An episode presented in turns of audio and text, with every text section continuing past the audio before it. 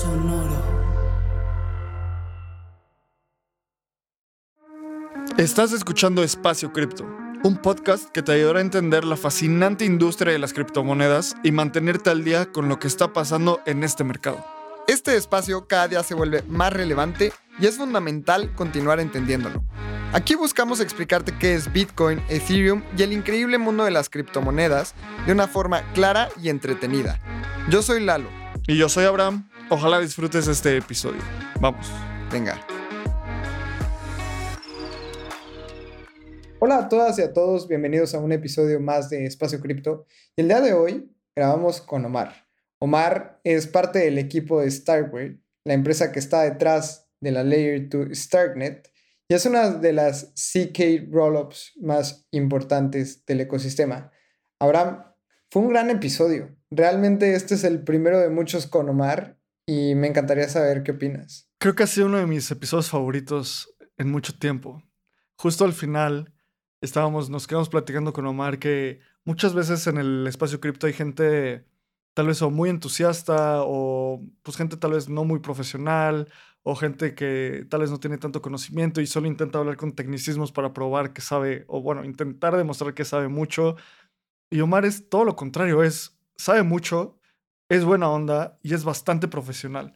Él está en, en Stark, en Starkware, en una posición para, ah, para fortalecer el ecosistema de, de, desarrolladores. Él es desarrollador, trabajó varios años en una, en una de las empresas más importantes de AI del mundo ha sido, ha publicado papers científicos o sea, de economía muy, muy, muy respetados. Y me encantó hablar con alguien que está en el equipo de Starkware para saber qué es Starknet. Aprendí muchísimo sobre rollups en general. También por ahí nos echamos unas analogías muy divertidas de comparando los Zero Knowledge Proof rollups con Optimistic rollups, con un cadenero de un antro, la tecnología del blockchain con la máquina de vapor. Entonces, disfruté muchísimo grabar con él. ¿Tú qué viste? ¿Qué? ¿Cómo la pasaste? Creo que el poder explicar conceptos difíciles con analogías son de las cosas que más me divirtieron en este episodio. Porque sí son conceptos un poco densos, pero también es mucho más fácil cuando Abraham te cuenta cómo es que es la entrada al antro. Y eso ayuda un montón. La verdad es que es una manera muy sencilla de entender conceptos un poco nuevos y Omar tiene un conocimiento gigantesco. Y qué orgullo tener a un desarrollador tan hábil y con tanto conocimiento en el ecosistema Web3 y que sea mexicano. Eso también creo que es de las cosas que más me llevo de este episodio. Y bueno, creo que podríamos extender la intro porque en verdad fue uno de los episodios que más hemos disfrutado en los últimos meses. Y vamos a tener más episodios con Omar, así que esperemos que les guste este. Recuerden, súmense a la comunidad de Telegram, somos más de 1600 personas hablando de Web3. Omar es parte de la comunidad desde hace ya un buen tiempo.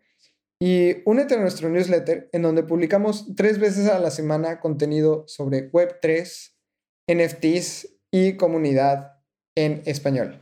Así que te dejamos con Omar de Starkware y espero que disfrutes este episodio. Hola a todas, todos bienvenidos a un episodio más de Espacio Cripto. Y el día de hoy vamos a hablar de una de las Layer 2 que más se está hablando en el momento. Y tenemos a Omar Espejel. Omar, él trabaja en Starkware. Y ya teníamos rato cocinando este, este episodio. De hecho, desde diciembre del año pasado, ahora se nos dio. Omar, muchísimas gracias por estar con nosotros. gracias a ustedes, un placer estar contigo, Lalo, contigo, Abraham. Eh, soy fan de, su trabajo, de su podcast, de todo lo que hacen. Entonces, para mí es una gran felicidad estar aquí con ustedes. Oye, Omar, pues de nuevo, muchas gracias por tu tiempo y qué cool ver a una persona, un mexicano, trabajando en Web3, súper clavado y construyendo esta industria. Y para empezar el episodio, siempre nos gusta entender un poco de dónde viene la gente y cómo llegaron a, la Web3. Cuéntanos, ¿cómo entraste a esta industria? Héctor, pues de lo mismo opino de mi lado, ver a dos mexicanos haciendo algo tan influencial, la verdad es muy, muy padre. Y bueno, yo comencé en, yo, yo trabajaba en inteligencia artificial.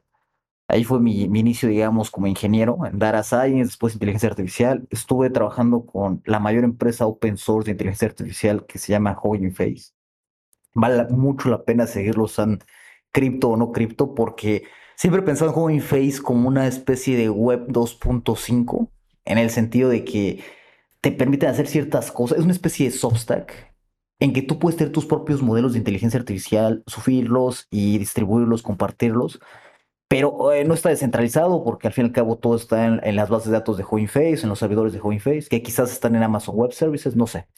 Pero, eh, me, pero me parece que es un servicio muy útil que, que, me lleva a pensar en la parte de la relevancia del open source, porque hoy en día vemos el chat GPT, el GPT-4 y demás, y la verdad es que son muy útiles, son súper relevantes, pero, pero siempre hay un pero, no, no es abierto el modelo.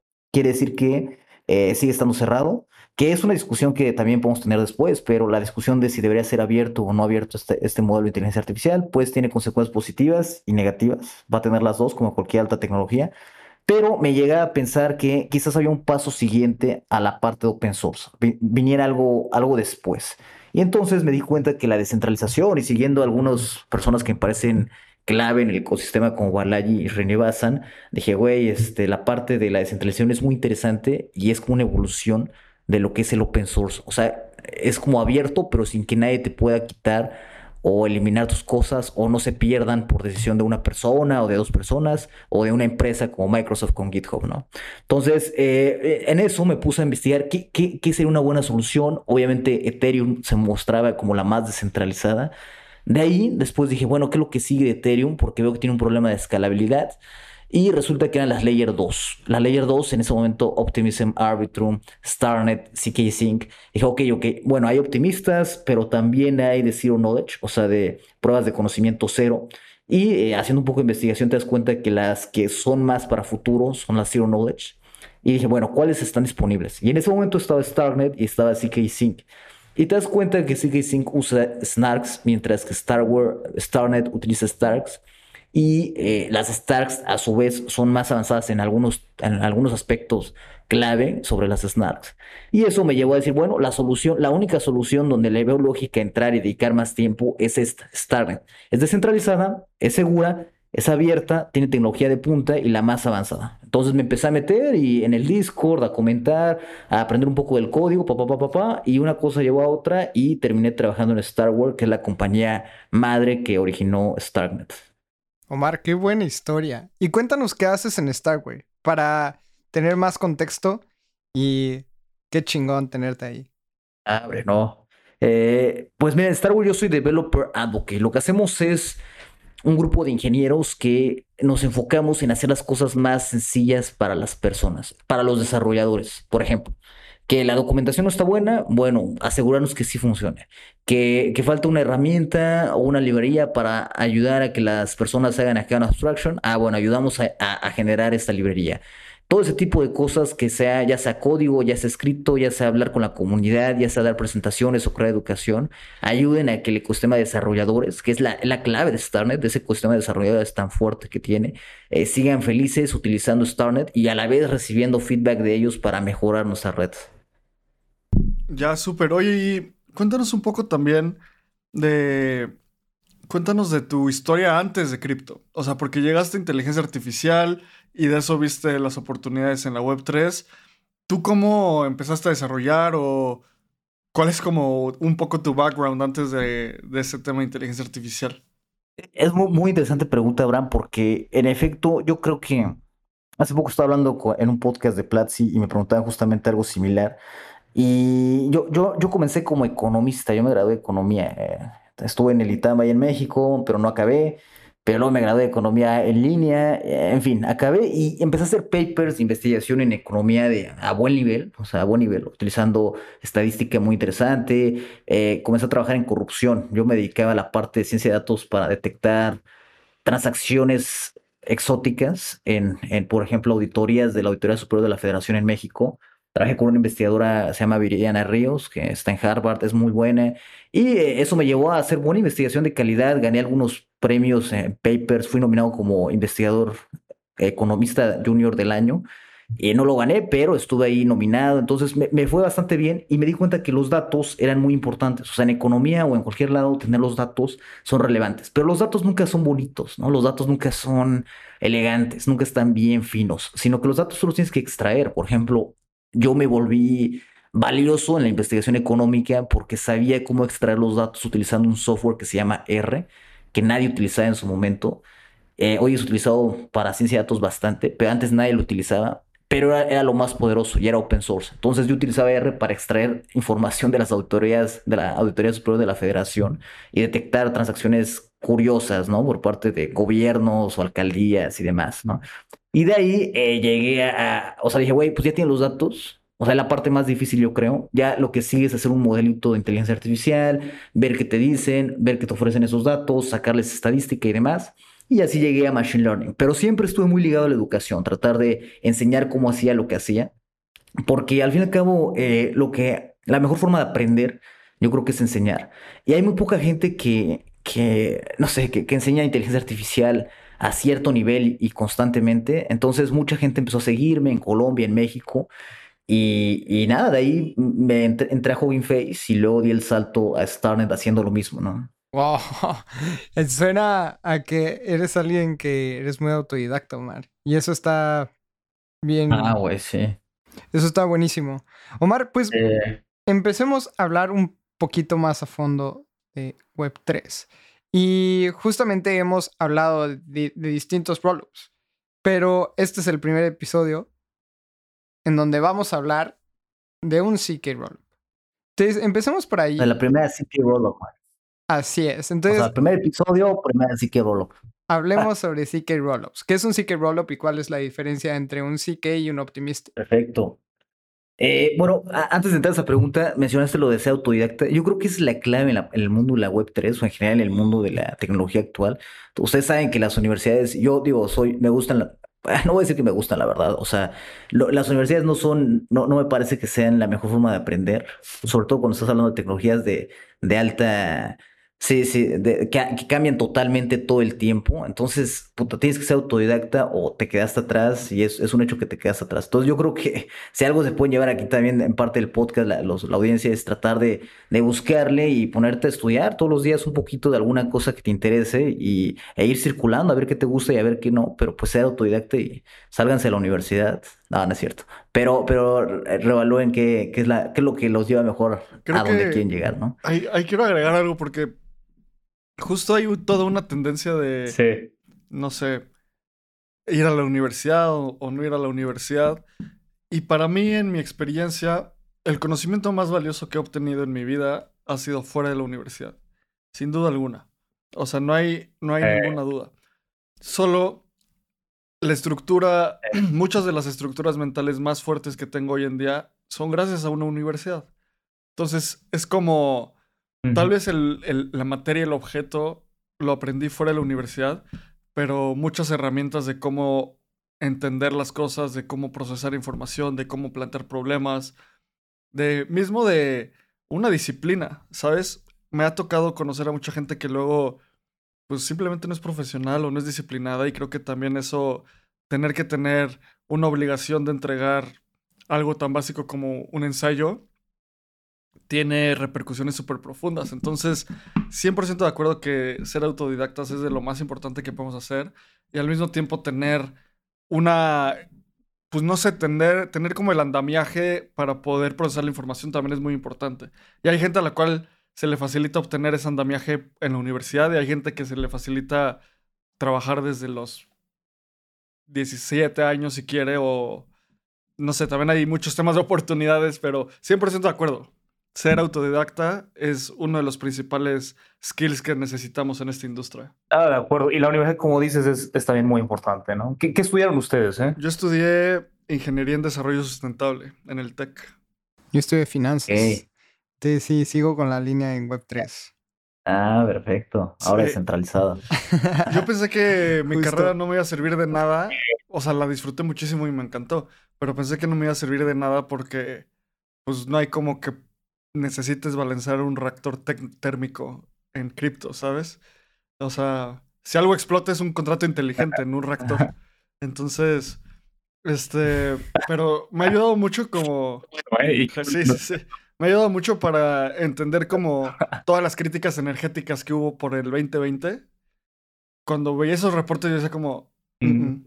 O sea, justo una, en algún momento de la universidad escribí también un paper científico que se publicó a buen nivel que hablaba de cómo, cómo hacer dimensionamientos de energía. Y cuando veía lo, cómo la gente comparaba el de Bitcoin con otras cosas, decía como no, o sea, le falta, no está bien hecho, le falta mucha profundidad. Pero sí, tú, entonces, ah, y acabaste de economía en línea. Sí, yo de economía en línea y, como dices, hay estructuras de pensamiento que me llevo hoy en día. O sea, sí, sí, no, no es, sí, sí, no, no, no es todo color blanco o negro, ¿no? Pero, pero qué bueno que, que podemos usar lo que aprendemos allá para abstraerlo acá, ¿no? Oye, Mari, entonces ya nos, nos desviamos, pero cuéntanos. Sí. ¿Qué es un CK Rollup? ¿Qué es un Zero Knowledge Proof Rollup? Oh. Perfecto. Bueno, eh, primero hablando de la parte de optimistas, eh, estas rollups son las primeras que salieron y tienen una tecnología mucho más sencilla detrás.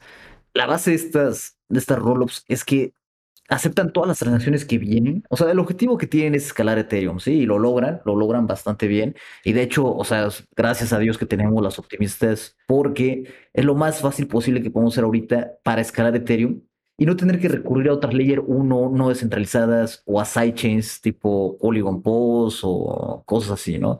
Entonces, podemos seguir utilizando Ethereum, pero ahora más escalable gracias a Optimism, Arbitrum y cualquier otro optimista que tenemos. Entonces, los optimistas reciben todas las transacciones que vienen, las dejan pasar siendo optimistas de que no va a haber una transacción errónea o inválida.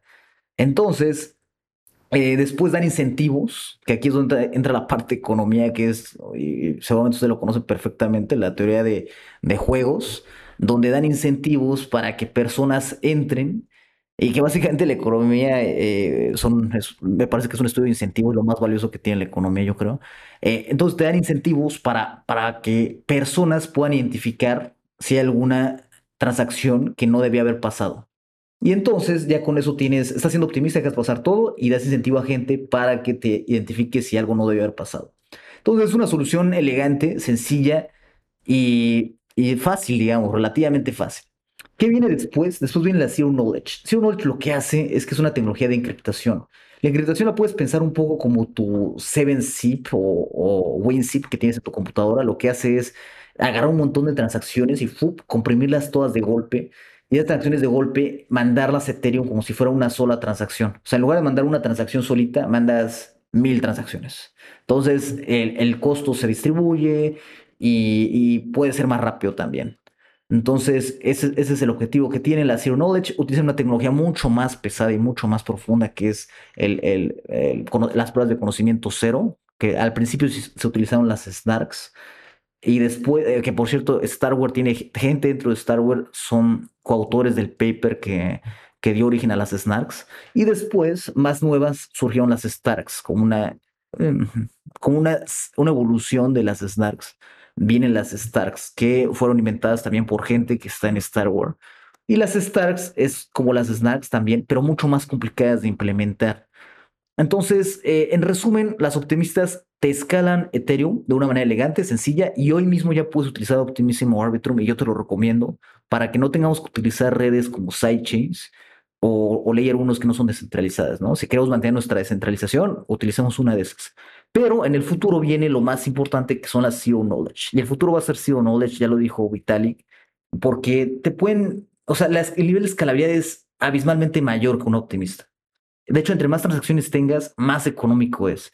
Entonces, es lo que viene. Y de ahí tenemos variaciones que son las SNARKs, que son las más utilizadas y las más sencillas de utilizar, obviamente sencillas entre comillas, y las Starks que eh, son más complejas, pero tienen beneficios adicionales. Quiero poner un ejemplo muy al estilo de espacio cripto para entender un poco de Optimism, o bueno, de Optimistic Rollups y Zero Knowledge Proofs. Entonces, el ejemplo, en Espacio Cripto siempre intentamos poner ejemplos como muy simples y abstraer esa complejidad. Entonces, vamos a poner un, un ejemplo donde hay un antro o hay un bar, ¿no? Y para entrar al bar o al antro hay, hay dos antros al lado, uno al lado del otro. De un lado está ah, un antro que utiliza rollups optimistas o utiliza una forma de validar optimista y el otro utiliza zero knowledge proofs, o sea, pruebas de conocimiento cero. El optimista lo que tiene que probar es que toda la gente que entre tenga más de 18 años en México, ¿no? Entonces lo que hacen es que no hay un cadenero, sino simplemente todo el mundo pasa. Pasa y pasa y pasa y pasa y pasa y pasa y pasa, esperando que nadie diga mentiras y que todos tengan más de 18. En eso, en lugar de, o sea, de parar a cuando pasen las personas, hay gente dentro del antro llegando y diciendo como, oye, este, si tienes tu ID, si tienes tu ID, si tienes tu ID. Y la misma gente, los mismos usuarios que entraron pueden decir como, hey, esa persona se ve que tiene 16 años, vayan a revisarlo. Y ahí va, lo revisa y llega con, con una solución o con una respuesta así como de, ah, gracias por acusar a esa persona, sí tiene menos de 16, de 18 años, ya lo sacamos y nos pagó un cover por mentiroso. También puede pasar que la persona diga, o sea, el, el cadenero va y dice como, ya fuimos con esa persona, sí tiene más de 18 años y a ti por mentiroso te vamos a cobrar un fee. Entonces así funciona como Optimistic Rollups.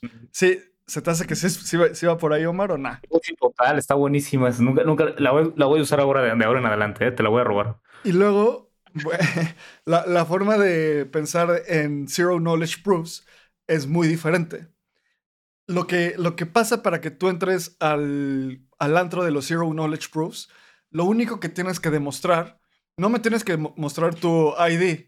no me tienes, yo no tengo que saber tu dirección, tu nombre, nada entonces, hay una tecnología donde tú llegas y muestras una en tu celular como ah, casi casi que me imagino que en la cadena acercas a un NFC, o sea, algo que, que tu celular valida, y cuando tú lo pones ahí, sale o verde o rojo. Verde si tienes más de 18, rojo si tienes eh, menos de 18 años. Entonces, el cadenero está ahí viendo verde, verde, verde, rojo, pues tú no pasas. Verde, verde, verde, rojo. Entonces lo único que hace es validar que tiene más de 18 años. Y así funcionan las pruebas de conocimiento cero. O sea, es como una validación criptográfica de un valor booleano, ¿no? O sea, es un binario de si pasa o no pasa. Es el verdadero o falso. Exacto, exacto. Entonces es la diferencia entre la cadena. ¿Y por qué es mucho más barato? Porque ya no necesitas tener a la gente como en optimistas que tienen que estar ahí buscando a ver quién dice, dice la verdad. Ya no tienes este modelo donde como acusas a alguien más de haber dicho eh, o alguna mentira. Ya no tienes este modelo donde hay como un juez, donde hay una corte para ver si sí se hizo o no se hizo.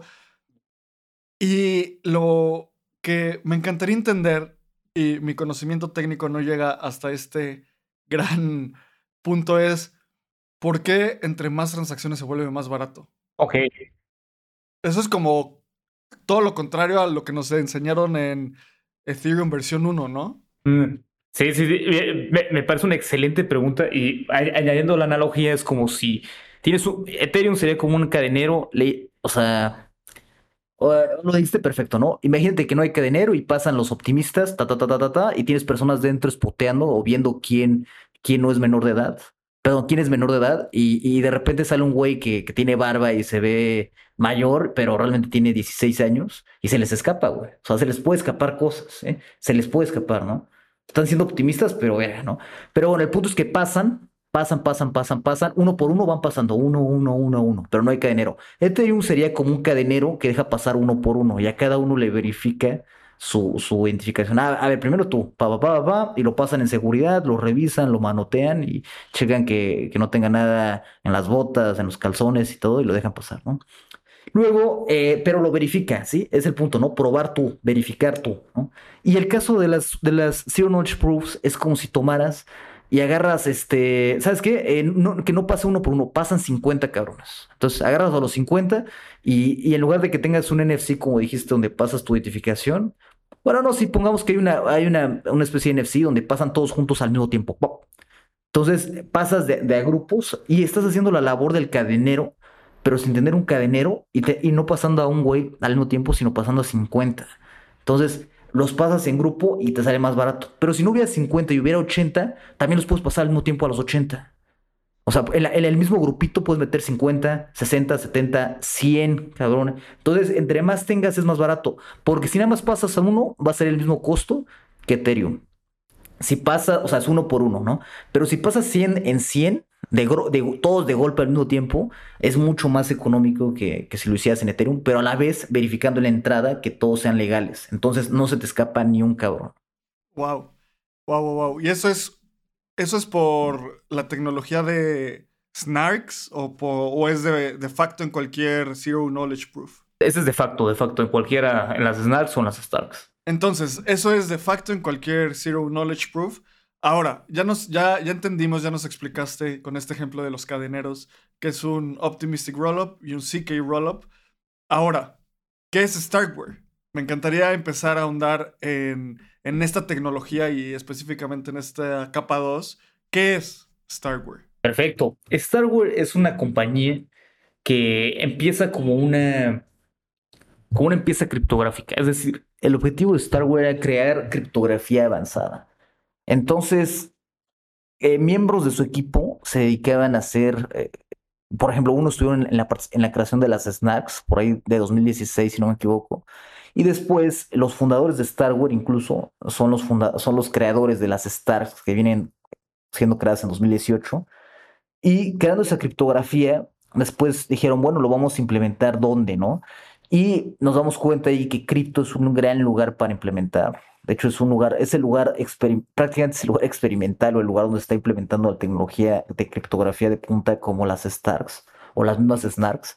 Y eh, deciden crear un, servicio como software a la medida, una blockchain, ah, no, es una blockchain a la medida que utiliza em, a Ethereum capa 1 como su capa de seguridad, o sea, para, para guardar los datos y le llaman StarkEx, que surge en 2019, StarkEx, que es la primera Layer 2 con Zero Knowledge en la historia, que ya está operando desde 2019. Y esa, esa capa 2 es un éxito. O sea, salió en Mainnet en 2020 utilizando ya el lenguaje Cairo, que es el que utilizamos para programar en, en Starknet. Y ese, eh, eh, arriba de esa capa tenemos gigantes que ya son unicornios, como Immutable X, DYDX, Greenify y, y Sorare que es gigante también. Los invito a, checar Sorare. Sorare está súper interesante. Sorare se escribe. Y eh, eh, eh, empiezan a hacer transacciones con, con un, o sea, rapidísimas y súper económicas, a tal grado que, por ejemplo, si no me equivoco, Immutable no cobra a sus usuarios por NFT minteado. O DYDX cobra una, si cobra, si cobra transacciones por su high frequency trading son económicas, pero, pero demasiado económicas. Y es gracias a StarkEx. Y lo importante es que alcanzan estos niveles tan elevados de transacciones de velocidad y tan económicas, pero al, mismo tiempo están manteniendo la descentralización de Ethereum. Eso es lo interesante aquí, ¿no? O sea, porque no estamos hablando de un Solana, que digo, no, tengo nada en contra de Solana, ta, ta, pero eh, estamos hablando de que está arriba de Ethereum, pero, pero está este o sea, está alcanzando niveles brutales de velocidad y de, y de, y de costos muy económicos. Entonces, después decir, bueno, ok, me encanta esto de StarkEx, pero quiero dar el siguiente paso porque somos, credo, o sea, creemos en el open source, creemos en la descentralización y decimos, bueno, vamos a crear algo donde todo el mundo pueda construir. Ya no va a ser un software a la medida. Porque antes las empresas tenían que llegar y decirles, oye, quiero construir una blockchain. Y ya Star, Star Wars se los ponía y ta, Ahora crean Starknet, donde cualquier persona puede empezar a construir. Y están basadas en Starks, están basadas en la misma tecnología que, que con la que aprendimos en StarkX hace años. Entonces, eh, ese, surgimiento de, de, Starknet y de StarkX y Star Wars, la compañía detrás, que fue la creadora, pero ahora Star Wars está soltando, de hecho ya soltó Starknet y Starnet ahora es, liderada por la Starnet Foundation, al estilo de Optimism Foundation o de Ethereum Foundation. y ya Star Wars solamente es un miembro de esta fundación, pero sigue desarrollando herramientas criptográficas y para escalar y hacer mucho más interesantes las capas 2 de lo que, de lo que ya son. Entonces, básicamente es una empresa investigadora de altísimo nivel. Altísimo. Eso último que dijiste, Omar, está bien interesante porque dices, ya soltó Starware y Starnet y ahora Starnet es llevada por Stargate Foundation. Entonces, cuéntanos súper rápido cómo es que vive Stargate Foundation. Levantaron recursos, hubo. Se emitió un token. ¿Cómo es que existe? ¿Cómo se fondea y cuál es el futuro? la verdad es que no, no estoy, no es mi área de especialidad, pero lo que sé es que la Stargate Foundation eh, sí, cuenta con tokens de STRK, si no me equivoco, es como se llama, pero me parece que todavía no ha sido lanzado. Todo esto que estamos hablando es súper, súper nuevo. O sea, estamos hablando de dos meses, por ejemplo, ¿no? Entonces, no estoy bien seguro esa parte del token y la parte de la, de la foundation, pero lo que sí sé es que la foundation va a ser el ente gobernador eh, y abierto y descentralizado de lo que ocurra en los desarrollos arriba de Starbucks. Qué interesante. Y Omar, hemos estado hablando justamente de, de capas 2 y normalmente cuando escuchamos Optimism, Arbitrum, CK Sync, sabemos que tenemos que tener Ether para el gas y sabemos que es EVM compatible. EVM es la Ethereum Virtual Machine y Starknet tiene esa particularidad que no es nativamente compatible con la IBM. Entonces hablemos un poquito sobre eso. ¿Por qué no es nativamente compatible? ¿Cuál es la ventaja de ello? Porque no creo que el equipo haya dicho, no, no vamos a hacer la IBM para, que esté chafa. O sea, ha de tener unas razones de ser. Y hablemos cómo es que se pagan las fees y cuál es el futuro. O sea, porque sabemos que Cairo también es un lenguaje de programación aparte de Solidity. Entonces quiero entender justamente en dónde es distinto a las otras L2s y en dónde es similar. Perfecto, ¿no? Excelente pregunta, Lalo. Me parece que es un tema súper importante y me encanta hablar de eso porque Mira, lo, que pasa es que en el origen de, la Layer 2 dijeron, bueno, vamos a usar Zero Knowledge, pero nuestro objetivo aquí es escalar Ethereum. Entonces, eh, si nuestro único, mira, Ethereum ya es descentralizado, ya es seguro, dejémoslo eso a la, a la a Ethereum y su comunidad, ¿sí? O sea, asumamos que va a ser descentralizado y seguro.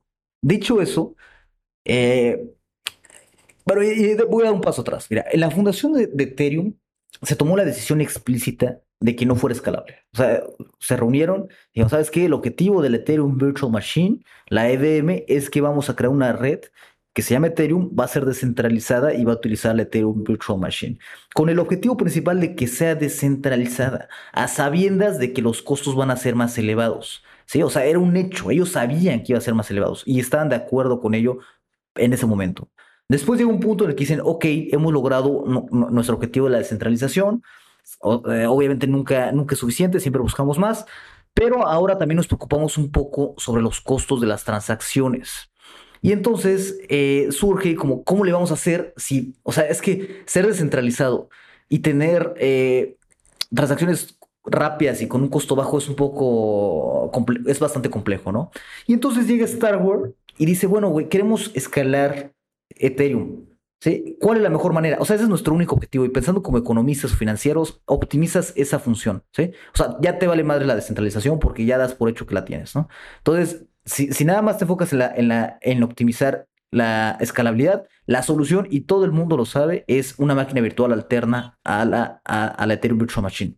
Es una máquina virtual diferente. Y, cuando digo todo el mundo lo sabe es porque todo el mundo lo sabe. Incluso las, las Layer 2 que utilizan la EVM, como las Zero Knowledge EVMs que, que ahora están surgiendo, también lo saben. O sea, si tú ves las conferencias y demás, ellos mismos lo dicen, ¿no? Todo el mundo lo sabe. Entonces, algunas empresas toman esta decisión de decir, ¿sabes qué? Me voy a ir por crear mi máquina virtual. ¿Quién? Por ejemplo, primero Star Wars, por supuesto, después llega CK Sync, que crea una máquina virtual propia, ahora, por ejemplo, Fuel, están haciendo con esa otra máquina virtual, Aztec y demás, ¿no? Toman esta decisión de crear algo diferente. ¿Por qué? Para optimizar la, velocidad y el costo de las transacciones. Entonces, ¿cuál es, cuál, cuál es el problema de esto? O sea, lo bueno es que es tener una máquina mucho más veloz y que puede escalar Ethereum más cabrón. Lo malo es que eh, vas a tener que utilizar un lenguaje diferente a Solidity, por ejemplo, ¿no? O vas a tener que utilizar, utilizar un código diferente. ¿Qué sucede? Pues que Ethereum ya era maduro. Ethereum ya tiene, ya tiene varios años, ya tiene muchas herramientas para desarrolladores, ya tienes muchas desarrolladoras que ya, que ya crean código en Solidity. Vas a un hackathon, sabes Solidity y pues te unes a cualquier equipo y ya creaste algo, ¿no? En cambio, si tú creas algo nuevo de cero, pues tienes que hacer como Starknet, que utiliza eh, un, un nuevo lenguaje que se llama Cairo o como Fuel, que utiliza Sway, o como CKSync, que hace trucos para lograr que tu código de Solidity lo puedas compilar, pero con consecuencias negativas también del compilador, eh, varias cositas, ¿no? En fin, esas son las cosas negativas y las positivas. Entonces, digamos que el paradigma aquí, o sea, digamos como, como la panacea es lograr una, lograr que una de estas máquinas virtuales nuevas que son súper rápidas, mucho más rápidas y mucho menos costosas, a la vez también consigan crear herramientas y una comunidad de desarrolladores eh, digna de que, de que se pongan a desarrollar en ella, ¿sí? Porque eh, es la parte social, digamos, es la parte social. Y, bueno, yo, eh, y, mencionar otro, perdón que me extiendo un poco en esta parte, pero es clave, es clave de por qué estas empresas deciden utilizar una máquina virtual diferente. también utilizan la otra máquina virtual no solamente por la velocidad y la escalabilidad, sino por otros poderes que le puedes meter. O sea, la Ethereum Virtual Machine para que cambie es lento lento, lento, lento, es un proceso democrático, es un proceso largo, es un proceso burocrático, perdón, era lo que, la palabra que buscaba. Y en cambio, cuando tienes una máquina virtual nueva que está experimentando, puedes hacerle cosas diferentes, interesantes. Por ejemplo, implementar acá una abstraction, que me imagino que usted lo conoce, ¿no? Acá abstraction, Abraham, Lalo. Perfecto. Exacto, la Abstraction, por ejemplo, no está implementado a nivel protocolo, o sea, no está implementado bien, adecuadamente en Ethereum Layer 1. Entonces, eh, eh, si por ejemplo ven las charlas en DEFCON, menciona Vitalik que, que los que lo están implementando de la manera más chingona son las Layer 2. ¿Y, dónde es el único lugar donde, por ejemplo, tienes a Open Zeppelin, Star Wars, a gente muy talentosa desarrollando el futuro de la Kernel Abstraction en Starnet? Porque es el único lugar, o sea, aunque no quisieran, es el único lugar donde, donde, se, le pueda, donde se puede utilizar la Kernel Abstraction hoy en día a un nivel de madurez mucho mayor, ¿no? Entonces puedes implementar cosas que la Ethereum Virtual, una, una, por ejemplo, una Zero no puede utilizar Can Abstraction de ese estilo. ¿Sí? Porque, no porque están siguiendo la Ethereum Virtual Machine para bien o para mal, ¿no? Y para mal significa que va a avanzar más lento, que, que tienen que esperar a que la Ethereum Virtual Machine haga, haga ciertos cambios al compilador, a las potencias que tenga y demás. Entonces, eh, y acá es un tema profundo, grande y que, tiene muchas, muchos, muchas implicaciones ¿eh? en la seguridad de, de, lo que va a venir en el futuro, por ejemplo, con la computación cuántica, ¿no? Entonces, eh, sí, se, viene, se, vienen cosas interesantes y eso nos lleva a, tomar la decisión de, ¿sabes qué? No vamos a ir por la Ethereum Virtual Machine, sino que vamos a ir por una nueva máquina virtual que se va a llamar Cairo. Creo que ah, cuando empezamos a hablar del Ethereum Virtual Machine, cuando empezamos a hablar de estos temas técnicos, muchas veces es un poco confuso. Y sobre todo para la gente que tal vez pues solo quiere mintear su Pudgy Penguin y no le interesa cómo, cómo que pasa detrás, ¿no? Entonces, creo que una de las cosas más importantes de entender para toda la, la comunidad que nos escucha es que el Ethereum Virtual Machine, y corrígeme Omar porque pues definitivamente tú eres mucho más experto en esto, yo como lo, lo, diré es como, es la calculadora de Ethereum. O sea, es la calcula, es donde se ejecuta, se ejecutan las transacciones, o sea, donde se ejecuta la computación. Es como el cerebro.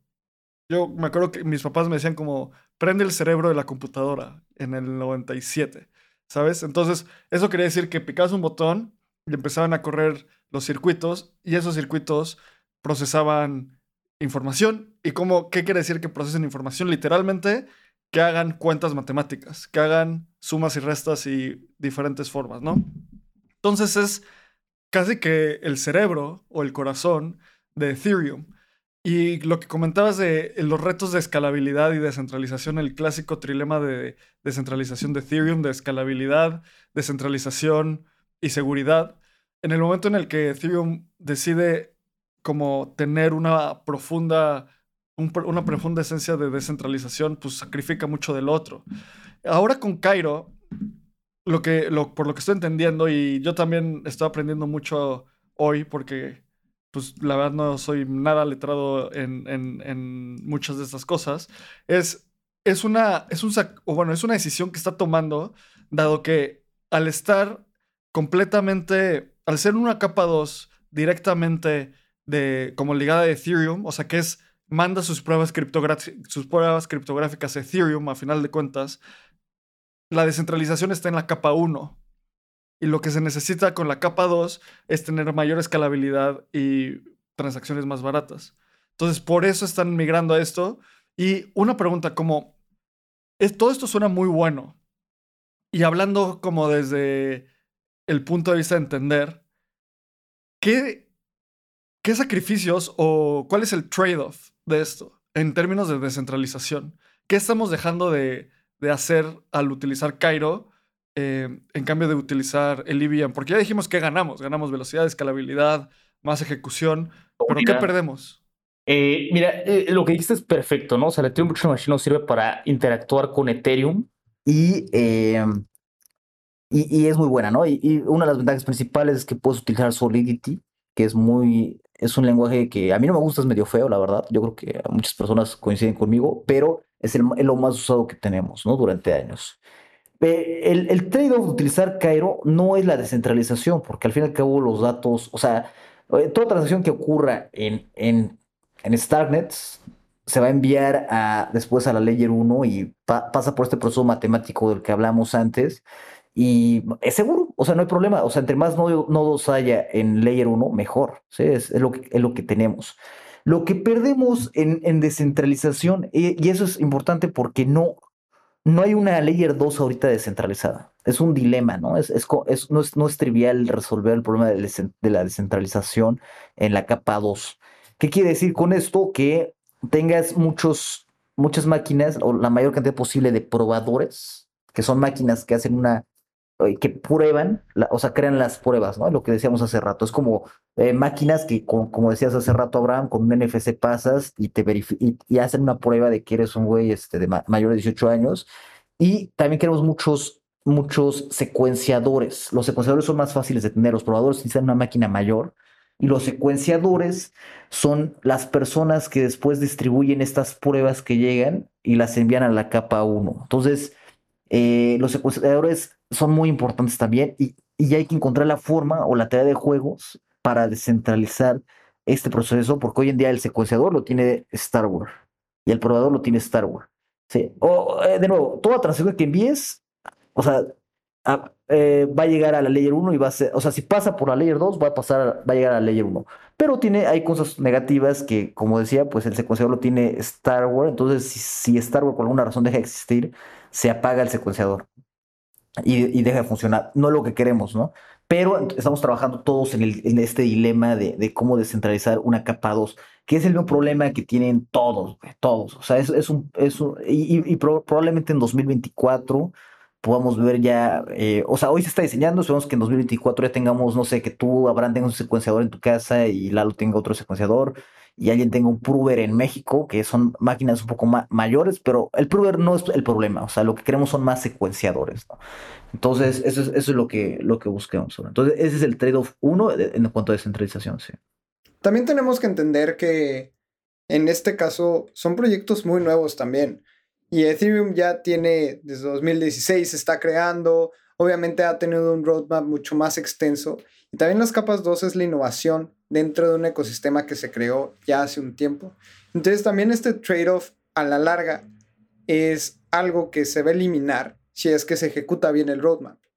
Y es, son Exacto. las cosas que tenemos que entender. Está, ahorita estamos, y este ejemplo ya lo hemos puesto en, en espacio cripto, estamos en la época de las máquinas de vapor.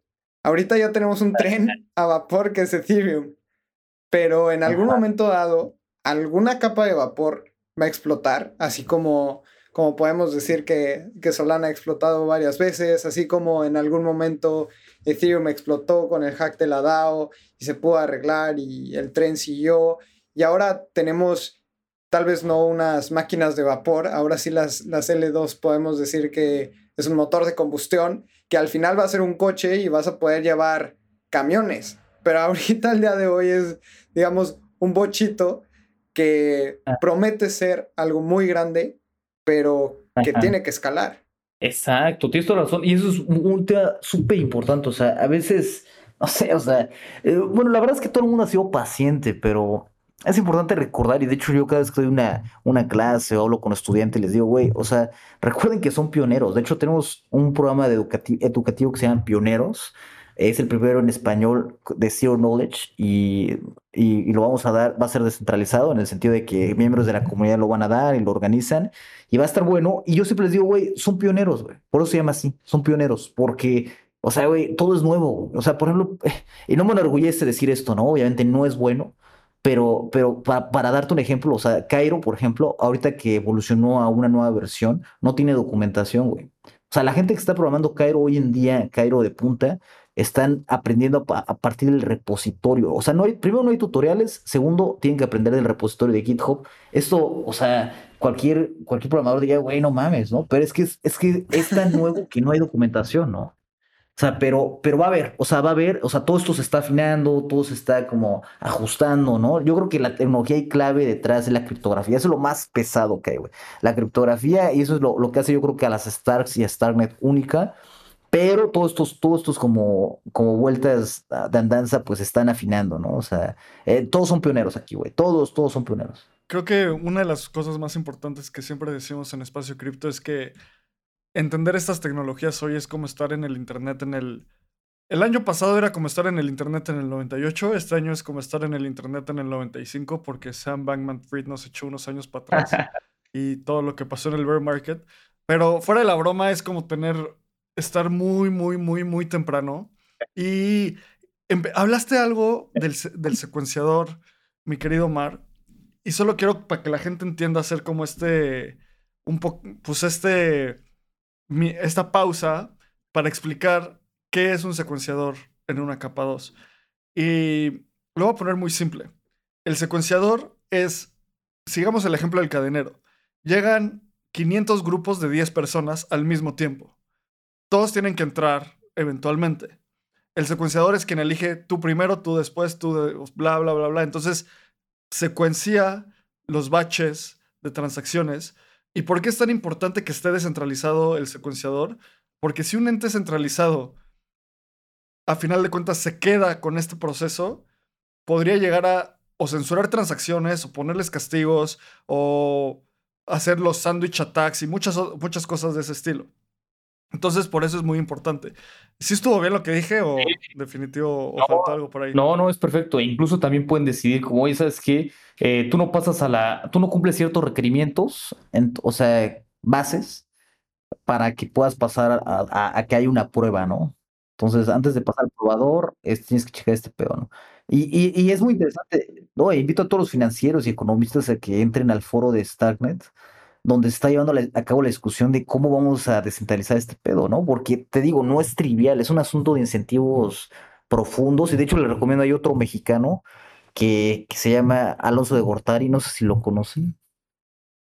Sí, sí, el de Sui, ¿no? El de Sui, güey, ese güey es del ITAM, yo me hago que es, una eminencia, el güey hizo el doctorado en Harvard, es un genio, cabrón. Y ese güey es el, el, el economista en jefe de, de Misten Labs, que es la empresa que está creando SUI, y ese güey diseñó un, un, protocolo de descentralización o para incentivar a gente que, que, sí, si no me equivoco es para secuenciar, no, no estoy bien seguro, pero el punto es que ese güey diseñó el modelo económico detrás de SUI y es un mexicano muy interesante. Eh, si lo, yo, yo, yo, tengo un podcast que se llama Hacia Afuera, donde entrevisto a gente de tecnología en general y lo entrevisté por, por ser mexicano, por ser un güey muy chingón, y, me cuenta mucho de, de, todo este viaje que hizo y todo el poder, y es muy interesante. O sea, no es un tema para nada trivial. Yo quisiera ver más economistas como este güey lidiando con esos problemas, y tal vez no tanto ingenieros, ¿no? O sea, me gustaría ver economistas haciendo ese pedo, ¿no? Porque esa es, la labor de los economistas, cómo diseñar los incentivos para tener un buen sistema microeconómico que, que nos lleve al éxito. Creo que una cosa que quiero concluir de esto es, siempre regreso a este modelo mental y a este ensayo que escribí hace como seis meses, que le llamo la resortera de la descentralización. Y es la gente, la gente que entra en cripto y como a los seis meses empiezas a decir, no, descentralicemos todo, todo tiene que estar descentralizado, como que hay una fundación de X, así, elimínenla. Y es como, a ver, vamos paso a paso. Y lo que dice este modelo de la resortera de la descentralización es que imaginemos que estábamos en un planeta y ese planeta es el planeta de la ese es el planeta de la centralización y pongamos el ejemplo de Starware. Starware empezó en el planeta de la, de, la centralización y tiene que construir dos objetos. Uno, un, un cohete, porque ese es el producto, esa es la red, eso es lo que los usuarios van a usar, eso es donde la gente se va a meter. Y además de, la, de su cohete, tiene que construir una resortera. ¿Qué hace esa resortera? Va a ser meterle propulsión al cohete para que pueda salir del campo de gravedad de, este planeta de la centralización. Si el, cohete no está bien construido, va a explotar en el camino. Y si la resortera no está bien construida, no le va a poder poner suficiente fuerza para que salga del planeta y pues ya vaya al mundo de la, de, la centralización, de la descentralización.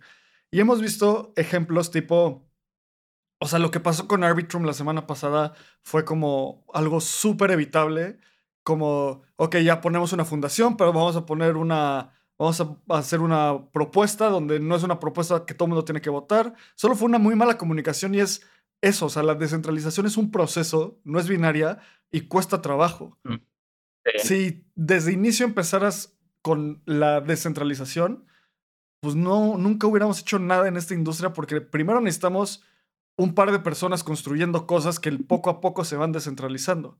Entonces, estos, estos pasos que cuenta, que cuenta Starkware, que van tomando los diferentes blockchains, son fundamentales. Y yo creo que es el camino adecuado nunca vamos a terminar de descentralizar esto. Es como decir, ya terminamos de construir el Internet. Pues no, nunca va a acabar, ¿no? Ah, eh, Abraham, soy, fan de tus analogías, está perfecta esa analogía. Y de hecho, o sea, lo que, como que lo que esperaba con las rollups era como, güey, primero eh, la construyes, o sea, es como que construyes el, el cohete y, y lo lanzas hacia el espacio, güey. O sea, como en el sentido de descentralizar. O sea, lo construyes esto, la red, y luego la descentralizas y luego la haces rápida, güey. Esos eran los pasos. Uno, construyes. Dos, descentralizas. Tres, la haces rápida, güey. Y toda la layer 2, sin querer, bueno, sí, eh, o sea, no, no en coordinación, pero decidieron hacerlo diferente. Primero construyes, luego la haces rápido y luego descentralizas, ¿no? No sé si es por una cuestión de, por lo que dices, güey, o sea, no, esto es una, es una, cuestión de pegas y, te, y, y, e y la, y la riegas y e y así vas, ¿no? Como todo, todo proyecto ingenieril. Y esto me lleva a que, eh, hay que tomar en cuenta que Star Wars, lleva en Mainnet, o sea, Cairo el lenguaje lleva existiendo desde el 2020, güey. Junio de 2020 se lanzó en Mainnet. El, el lenguaje existe desde 2019, güey, en sus primeras ediciones hemos cometido muchos errores, güey, muchos errores. O sea, algunos son públicos o no, pero en general son ingenieriles. Es decir, ah, no, güey, pues que, que, no, que esta función se ve mejor así. Ah, no, que esta función ayuda a esto. Uy, no, es que, ¿sabes qué? Esto afecta eh, para, para que hackeen, güey, ¿no? O sea, hemos cometido muchos errores, güey. Lo cual es bueno, porque después se corrigieron, güey. A lo largo de tres largos años se han corregido, güey. Entonces, o sea, hacer un nuevo lenguaje de programación, hacer una nueva red no es trivial, ¿no? Entonces, entre, e, entre más vieja experiencia tenga agarrada y aplicada de la manera adecuada, es mejor. Y eso es lo que tenemos, o sea, años, no solamente la tecnología más avanzada, y, no es broma, o sea, las Starks es la tecnología más avanzada, y de hecho unas Zero Node GVMs lo están utilizando, por ejemplo, Polygon, si no me equivoco, porque saben que las Starks son, son, son el futuro. Pero además de eso, llevamos trabajando con Starks desde 2019, güey. Entonces, eh, o sea, y se inventaron por gente dentro de Star Wars, ¿no? Entonces, eh, hemos como que pegado, nos hemos pegado muchas veces y nos hemos levantado para corregirlo. Y es un proceso que todo el mundo va a pasar, güey. No importa qué Layer 2 sea o Layer 1, se va a caer y va a tener que recuperar. Se va a caer y se tiene que recuperar porque es el proceso, güey. Pero la cosa aquí es que nosotros ya nos caímos, las caídas que esos güeyes se van a dar quizás mañana, nosotros ya nos caímos hace dos años, ¿no? En ese mismo hoyo, ¿no? Entonces, e, es un concepto interesante y la descentralización es el siguiente hoyo donde nos vamos a caer y vamos a tenemos mucho aprendizaje de lo de Optimism y de lo de Arbitrum, pero muchísimo, ¿no? Para, para que, o sea, va a haber pedos, va, a haber pedos, pero esperamos que no sean los mismos pedos. Qué emocionante, Omar, porque justamente sobre la analogía que decíamos de los motores y las máquinas de vapor, parece que, que Starknet ya es, ya es un bochito que funciona muy bien y está, está listo para escalar a un Versa. Y después va a ser... Exacto, güey. Algo impresionante. Y hablemos ahora, ya para, para ir cerrando, la gente que nos esté escuchando va a decir, va, Omar ya me convenció, voy a empezar a utilizar Starknet, pero no sé cómo empezar a utilizar Starknet. La primera vez que yo empecé a explorar, mi primer pregunta fue, ¿cómo meto Starknet a Metamask? Y después leyendo vi que no, no se puede. cuando lo haga. Tuve que crear una cuenta en Argent. Entonces, hablemos sobre el ecosistema en general. Eh, ¿Qué es lo que se puede hacer? ¿Qué es lo que todavía no se puede hacer? ¿Y cómo es que podemos hacer lo que se puede hacer? Perfecto. Lalo, y me gusta, ¿no? Esa, esa analogía también que pusiste del bochito me parece muy buena, muy, muy buena, porque, eh, o sea, güey, eh, por ejemplo, ahorita estoy leyendo un libro que se llama Chips, La Guerra de los Chips no sé si lo han escuchado, Chip Wars se llama. Salió en 2022, súper recomendada, es de, eh, salió como libro del año del Financial Times del 2022 y habla sobre las guerras de los chips en el sentido de cómo las empresas están utilizando los semiconductores para diferentes razones.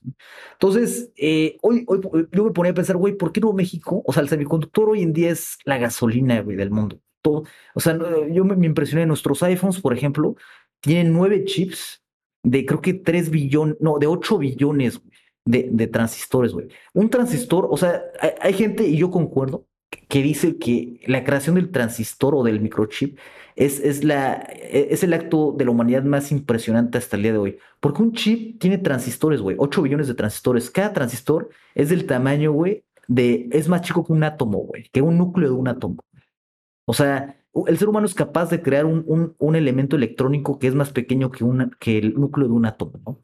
Entonces, eh, eh, esto, eh, a, lo que veo con todo esto, güey, es que es un acto ingenieril y científico muy, muy elevado. Y yo me ponía a pensar, güey, ¿por qué México no tiene, o América Latina, güey, no tiene ni poquita presencia en el mundo de los semiconductores o de los chips? Bueno, güey, porque es que Estados Unidos lleva desde los 50 desarrollando esta industria fuertemente. Japón lleva desde los 70, 60 desarrollándolo. Taiwán lleva igual desde los 70, 80, ¿no? Y hoy, si México agarra y dice, güey, voy a poner una fábrica de semiconductores, una empresa 100% mexicana, ta, ta, ta, tenemos ingenieros muy chingones, güey. Pero a lo largo, o sea, pero lleva mucho tiempo, güey, mucho tiempo hacer esto. Eh, regadas y éxitos, güey. Entonces, eh, no podemos ser un Taiwán de un día para otro, ¿no? Por eso a lo que voy es que le doy muchísimo valor a lo que ha creado Star Wars aquí con Cairo y, porque, porque estamos utilizando mucha ciencia y mucha tecnología que ha tomado mucho tiempo. No es como que mañana una ley, una capa 2 va a decir, ah, güey, voy a sacar rápido mi, capa 2 de Starks, ¿no? O sea, es súper complejo, güey. A tal grado que, que, hoy en día las que están, las capas 2, no hay una, no hay una capa 2 de Starks, güey. O sea, las que salen son con Snarks, porque son mucho, mucho más sencillas, ¿no?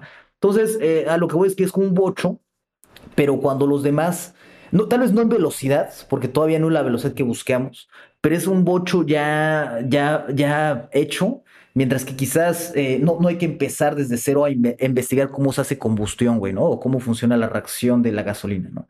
Entonces, es, es el, agregando un poquito ahí a la analogía. Y, y perdón, Lalo, después de todo esto se me olvidó tu pregunta. Ah, ¿de dónde pueden aprender, no? Sí, el ecosistema, güey. El ecosistema es, esa es la, la otra parte negativa de utilizar Cairo y no le tiene mucho a Machine, que por ejemplo no lo puedes conectar directamente a MetaMask como sí lo puede hacer con Optimism, Arbitrum y las Zero Knowledge VMs.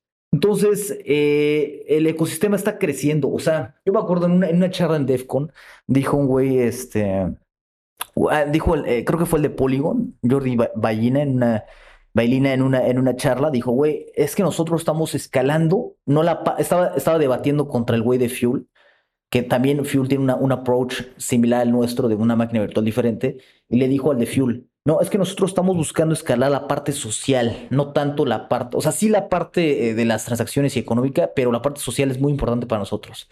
Güey, social suena muy, para empezar, social suena raro, ¿no? Social, o sea, no es que Starnet o Fuel no sean sociales, ¿no? El, lo que ese güey se refería es que están buscando aprovechar ya todo lo creado para Ethereum, ¿sí? o sea, que Foundry para programar, que este, que MetaMask, por ejemplo, ¿no? Pero eh, en Starnet tenemos que empezar desde cero, a, talachear y a construir nuestro propio ecosistema. ¿Qué es eso? Argent, güey. Compañías como Bravos, Argent y demás que están construyendo las herramientas para interactuar con Starnet. Eh, Foundry para los desarrolladores que creen sus propias cosas, Open Zeppelin y demás. Entonces, eh, sí, el ecosistema está naciendo, es más pequeño que el Ethereum, por supuesto, pero ahí está y está creciendo y yo, yo lo veo como una mina de oro, güey. O sea, y así es como lo, o sea, la gente que está apostando por Ethereum, digo, por Starnet, es porque ve el potencial y dice, güey, o sea, eh, esto puede, puede romperla así como Ethereum la rompió en el 2017, tal vez, 2018. Eh, este es mi 2017 o mi 2018 con, con Starnet. Ya, justamente la primera vez que usé Argent, me enamoré de esa wallet. Y a la gente les, les recomiendo descargar Argent, puede ser también en Chrome y CK la tiene para, para celular. Y en verdad, descárguenla y van a decir, esto es el futuro de las wallets. Es muy sencillo, justamente es account destruction, entonces no te pide tener tu frase semilla y que tengas que apuntar tus 12 palabras. Entonces justamente estamos en la orilla de la innovación y en lo más nuevo que pueda haber. Es muy emocionante y es, limitado, sinceramente. Entonces, la gente que está acostumbrada a utilizar Uniswap no lo va a poder hacer en Starknet, pero también ya, tienen protocolos similares. Ajá, eso. Ahora, eso Uniswap, el mismo Uniswap va, va, a venirse Aave también, Chainlink también. Entonces vienen para, para Starknet porque le ven el potencial. Pero perdón, te interrumpí la loca. No, no, adelante. Justamente te iba a preguntar sobre cuándo se vienen esos protocolos que todos conocemos. Exacto. No, no, es una excelente pregunta y justo lo que dices, ¿no? En Argent puedes utilizar account abstraction. Entonces, eh, como dices, güey, te, deja, por ejemplo, recuperar tu cuenta aunque pierdas tu, tu llave privada, por ejemplo. O, o, te deja, si olvidaste tu contraseña, la puedes recuperar. O cosas que no se pueden hacer en la Layer 1. Y es porque están aprovechando todo el poder de Stagnant. Entonces, sí, te lleva a cosas más bonitas, más elegantes en ese sentido. Y, y, espero. Y, propia wallet. ¿sí? Hoy las que tenemos son las de. La, esta de, de, de Bravos, que es muy buena también, es la competencia de Argent y Argent, ¿no? Entonces, son muy elegantes. Y eh, también tenemos protocolos grandes que van a venir, como por ejemplo Uniswap, si no me equivoco, hace unos días eh, votaron para, para venirse y construir en Starnet también Aave y Chaining. La cosa es, y esto es interesante y es un punto de debate, pero está muy bueno que vengan estos grandes, estos gigantes. Pero yo creo que, que el potencial de, Star, de Starnet no está en estos gigantes. El potencial yo creo que va a estar en la gente que construye cosas fuera de lo normal. Porque estos gigantes son muy buenos y son muy útiles. Pero, pero representan, eh, representan la Web 3 de viejos tiempos. ¿me explico? No, no de viejos tiempos. Eso es algo muy personal, ¿no? Pero representan algo que ya tenemos, güey. O sea, solamente más económico por las transacciones de Starnet que van a ser más económicas, pero como que siento que es lo mismo, es más de lo mismo, más barato, ¿sí? Yo quisiera algo como, como que, la, que la rompa, güey, que, que, que, sea imposible en Layer 1. Y esas solamente van a ser empresas creadas dentro de, de Starnet, güey. O sea, alguien que cree, por ejemplo, inteligencia artificial en Starnet. Alguien que, que, es, que es imposible en Layer 1 y no existe, ¿no? Eh, que alguien agarre y cree una empresa de un videojuego autorregula, autorregulado, es decir, que no tenga un ente principal, sino que todo sea descentralizado a través de procesos matemáticos. Se puede con Starnet. Y, y, se está creando por gente, güey. Y apenas, o sea, eso es lo que vamos a ver. Yo quiero ver esas cosas que son fuera de lo común, que, que, que ni siquiera podrías pasar. Es que, por ejemplo, Uniswap lo puedes pasar de vuelta a Layer 1, ¿me explico? O sea, de, yo, no, yo quiero algo que no pueda pasarse a Layer 1 porque es imposible, güey. Como esto que te estoy diciendo. Eso está buenísimo, porque es la frontera, justamente lo que decíamos. Tal vez ya estaba construido para la máquina de vapor, pero no para hacer el próximo cohete. Exacto, exacto. Y mira, y si me deja rápido eh, abonar ahí, o sea, es como decir, güey, y te voy a poner otro ejemplo, además de la máquina de vapor, es como que tienes, y este me gusta bastante, es como si tienes Windows X, tienes Windows 98, güey, que viene a ser Ethereum y está muy chingón y luego sacan Windows XP, ¿sí? Y entonces eh, después dicen, ah, bueno, pasa los juegos de Windows 98 eh, a XP, güey. ¿Y qué juegos están en Windows 98? No sé, el de la serpiente que va comiéndose la cola, ¿no? Que va, que va haciéndose más grande, ¿no? Y dices, ah, güey, órale, es que es un éxito, es un éxito ese juego en, el 98. Ah, bueno, pásalo XP. Y lo pasan y se ve con mejores gráficos y es más rápido y procesa más rápido. Ah, chingón. Pero de repente alguien dice, ah, güey, voy a construir Age of Empires, güey. Ah, bueno, sí, pero pasa Age of Empires a, a, Windows 98, ¿no? O sea, no se puede. Entonces es lo mismo acá. Cairo y Starnet es como Windows XP, donde ya tienes cosas que, que no se pueden pasar de vuelta a, a 98, ¿no? Ya, qué gran ejemplo. Y con Age of Empires es un ejemplo ganador, sin duda alguna. y, quise, quise, imitarlos con, con su estilo. ¿Sabes? Algo... Ah, o sea, de todo lo que estaban hablando, como los paralelismos tecnológicos, es una de las cosas que a mí más me ayuda a entender como la dimensión de la evolución humana. Y ahorita que estabas hablando de los transistores, hace ratito yo solo estaba pensando como hoy en día en el celular que traes en la mano, si estás escuchando este ah. episodio, tienes más poder computacional que toda la humanidad en la Segunda Guerra Mundial. O sea, si tú hubieras tenido un celular en la Segunda Guerra Mundial, hubiera sido un, o sea, un arma de ultra avanzada para ese momento. O sea, esto nos da la dimensión de la velocidad a la cual ha, avanzado y ha, crecido esto. Y yo creo que en unos años va a ser como la cartera digital que tienes en el blockchain hoy tiene más, más capacidad de procesamiento que toda la humanidad tenía en el 2022. O sea, puedes mandar muchas más transacciones mucho más rápido, almacenar mucha más información, ejecutar código dentro de tu wallet. O sea, ni nos podemos empezar a imaginar hacia dónde, hacia dónde va esto. Y lo que tú dices de, como está este concepto del, o sea, en inglés dice skeuomorphic, no sé cómo se dice en español, como es, skeuomorfista. Y es tipo, cuando tú ves el símbolo de, del celular de tu cámara, pues parece una cámara de flash, ¿sabes? Y eso es porque intentamos imitar esas, esos diseños en, en la siguiente tecnología. O en los primeros iPhones, cuando querías mezclar los bajos y eso, te salían perillitas como si estuvieras mezclando en una consola. Y luego nos dimos cuenta de que hay mejores formas de hacer las cosas. Creo que el mejor ejemplo es el primer New York Times, era un escaneo literal de la, de la página del periódico y la gente con su mouse bajaba y bajaba, bajaba. Y luego unos años después nos dijimos, oigan, la navegación web es mucho mejor de otra forma. Ya no tenemos que copy-paste el periódico al Internet. Entonces, en ese momento se rompe el, la esqueumorficidad, o como se diga en español, que es el mismo, lo, que, lo mismo que tú decías de ya no traducir, oh. o sea, de uno a dos y de dos a uno, sino de uno a dos y en dos se queda y no hay más. No necesitamos seguir traduciendo, ¿no? Entonces. Interesante, sí, exacto.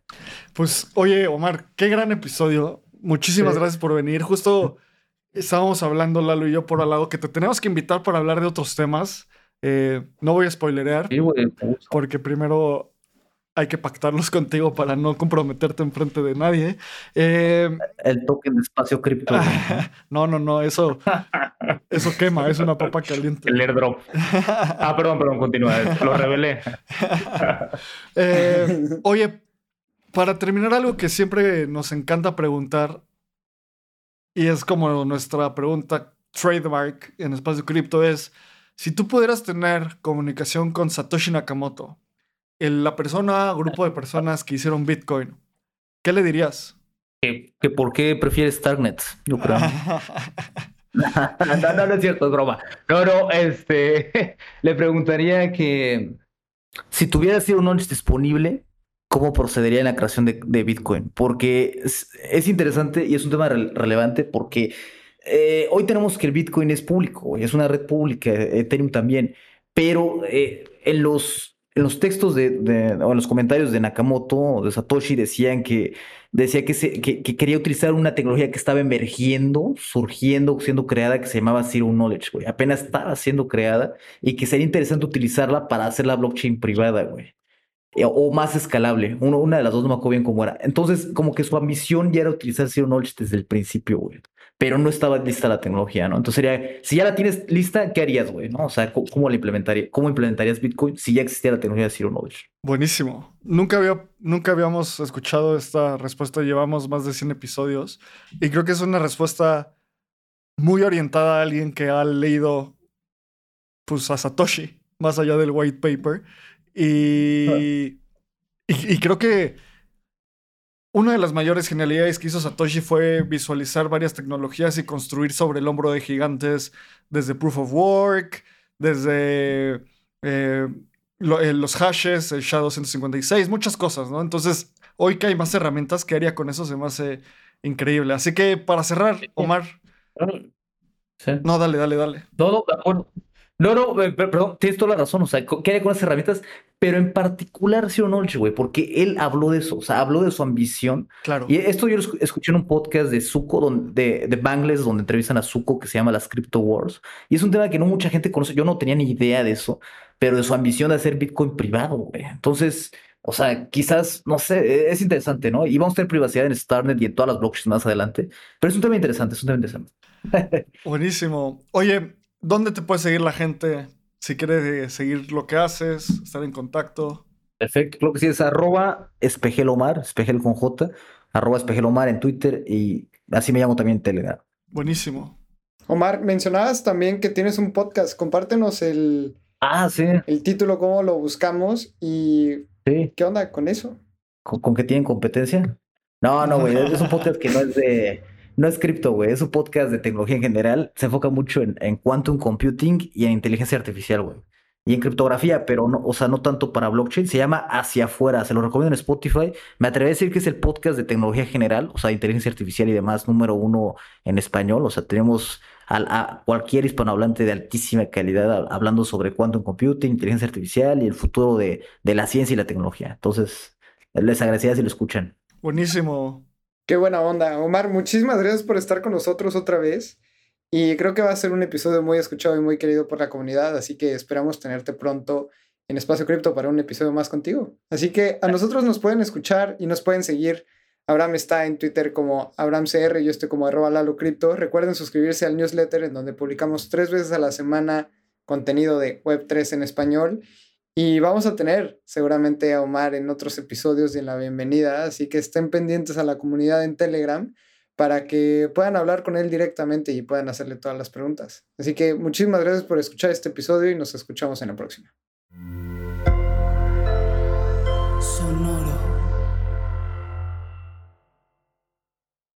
Este guion de Mundo Futuro lo escribió una inteligencia artificial.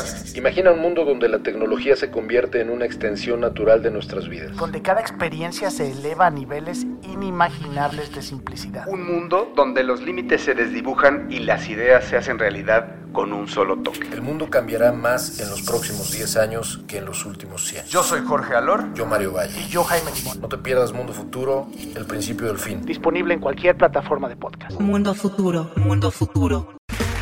Okay, round two. Name something that's not boring. A laundry? Ooh, a book club. Computer solitaire, huh? Ah, oh, sorry, we were looking for Chumba Casino. That's right. ChumbaCasino.com has over 100 casino style games. Join today and play for free for your chance to redeem some serious prizes. ChumbaCasino.com. No purchase necessary. Full prohibited by law. 18 plus terms and conditions apply. See website for details.